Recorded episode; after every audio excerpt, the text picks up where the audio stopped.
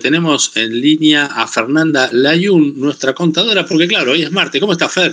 Estoy muy bien. ¿De qué nos vas a hablar hoy? ¿Tenemos alguna novedad impositiva? Eh, novedad tenemos impositiva, yo qué sé, ya, ya se me escapan hasta los límites de lo impositivo, pero la no, lo, que, está en danza es, eh, ¿qué pasa? Se necesita caja, el gobierno necesita caja. En el 2021 la caja se hizo con el impuesto a la riqueza, o llamado aporte solidario y demás. Y con eso hicieron una caja significativa que tenía que tener unas asignaciones, tenía unas asignaciones específicas por ley, que era destinarlo a comprar vacunas y todo lo, los estudios y todo lo vinculado con con el COVID.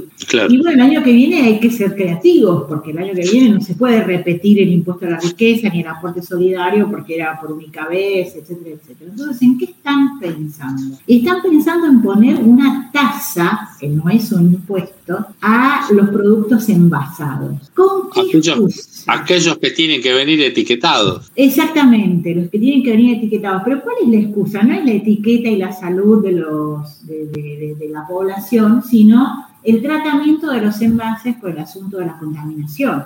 Es decir, bueno, ¿qué pasa? ¿Cómo se controla que las botellas de gaseosa o de agua o lo que fuese eh, vayan efectivamente a ser recicladas? Que, lo mismo que pasa con las latas y con todo lo que se envase. Entonces, la idea es cobrar una tasa de un valor del 3% de los productos envasados a nivel mayorista, con el precio. ¿Quiénes van a tener que pagar esta tasa? Las empresas productoras. Entonces... En todos, en todos los casos, a mí me pareció leer que había algunas exenciones, ¿no?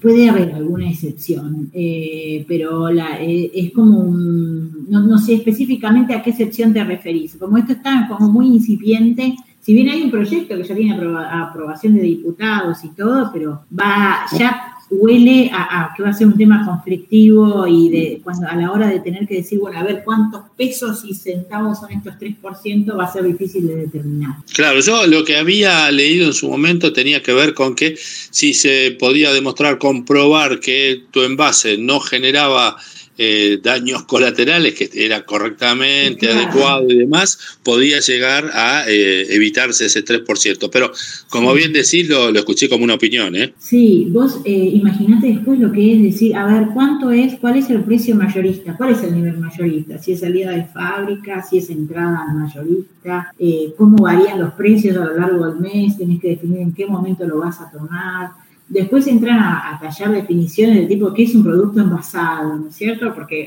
hablándolo así de cortes generales es fácil, pero cuando yo me encuentro frente a la lata de arvejas, tengo que tomar un montón de decisiones específicas que, bueno, va, a haber que esperar que todo esto tenga reglamentación y demás.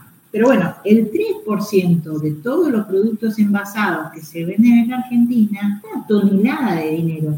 Y de hecho, no hay ninguna estimación. Estuve buscando, a mí me preguntaron de, algunos diarios para ver una estimación y la verdad que no, no, no tengo de dónde sacar la información para hacer la estimación y busqué por ahí, no vi que nadie la hubiera hecho porque veo que, que es algo bastante difícil, aparte en un estadio mayorista es como duplicar un impuesto sobre los ingresos brutos para, los, para una instancia mayorista. Que lo que hace esto, bueno, incrementamos el costo argentino, ¿no? Claro, es como, como vos decías, es, es una manera más de, de recaudar si le sumamos el 21%, ya son 24, estamos más cerca de la cuarta parte del producto que de otra cosa, pero en un rato lo voy a hacer a, hablar a César de esto, pero primero dale vos con tu columna. Bueno, no, esto quería comentar, que es, eh, está bien, es una tasa, es un impuesto, o sea, técnicamente las tasas son las cosas que se cobran porque tienen, tienen una contraprestación, es decir, que hay alguien que hace algo por eso, por ejemplo, controlar los envases y demás, que eso es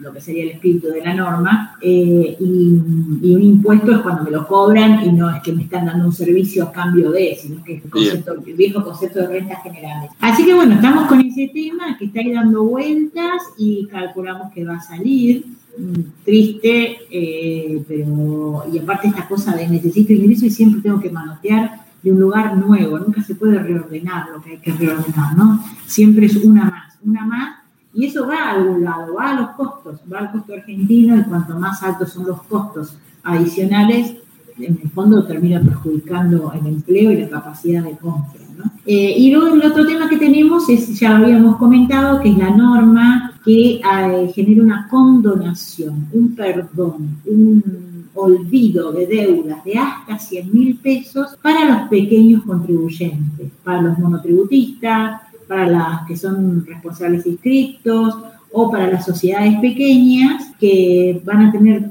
condonadas todas sus deudas con AFIP de hasta 100 mil pesos por cualquier concepto, excepto que se trate de dinero retenido de terceros. ¿no? Esto ya lo van a ver operativo en la página de AFIP, este viernes va a salir la norma, la resolución, ya que lo instrumenta concretamente, pero la página de AFIP ya se ha empezado a mover este, desestimando todos los reclamos de cosas viejas para pequeños contribuyentes de hasta 100 mil. Así que esto hay que darle importancia, sobre todo porque para esto hay que tener verificado el tamaño del pequeño contribuyente, que se hace a través de la tramitación del certificado de, PYME, que lo pueden tramitar todas las personas y las sociedades a través de la página de AFIP, y, y entonces van a tener este beneficio de los, perdones de hasta 100 mil pesos por deudas vencidas al 31 de agosto del 2021. Estas son nuestras, una, una, una mala, una parte. y una buena. Claro, claro, tal cual, tal cual. Bueno, eh, siempre igual eh, estás eh, pendiente de la buena, siempre estás tratando de sumar alguna buena para los contribuyentes, o sea, nosotros.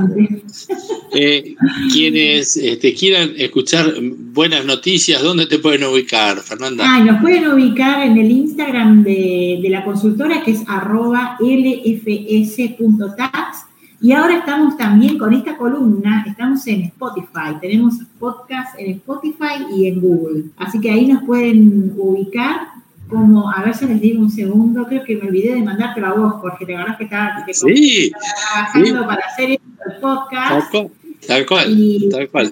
Todavía no lo, he, no lo he recibido, así que cuando lo reciba, escucharé. claro, pero bueno, ya tenemos a la radio en podcast. Eh, se llama Actualidad Impositiva. Está en podcast de Google y está también eh, dentro de Spotify, como Actualidad Impositiva. Y si nos siguen, ahí pueden escuchar todas las novedades impositivas semana a semana. Perfecto, un trabajo, la verdad, impecable. Gracias, Fernanda. bueno, un cariño a todos. Adiós.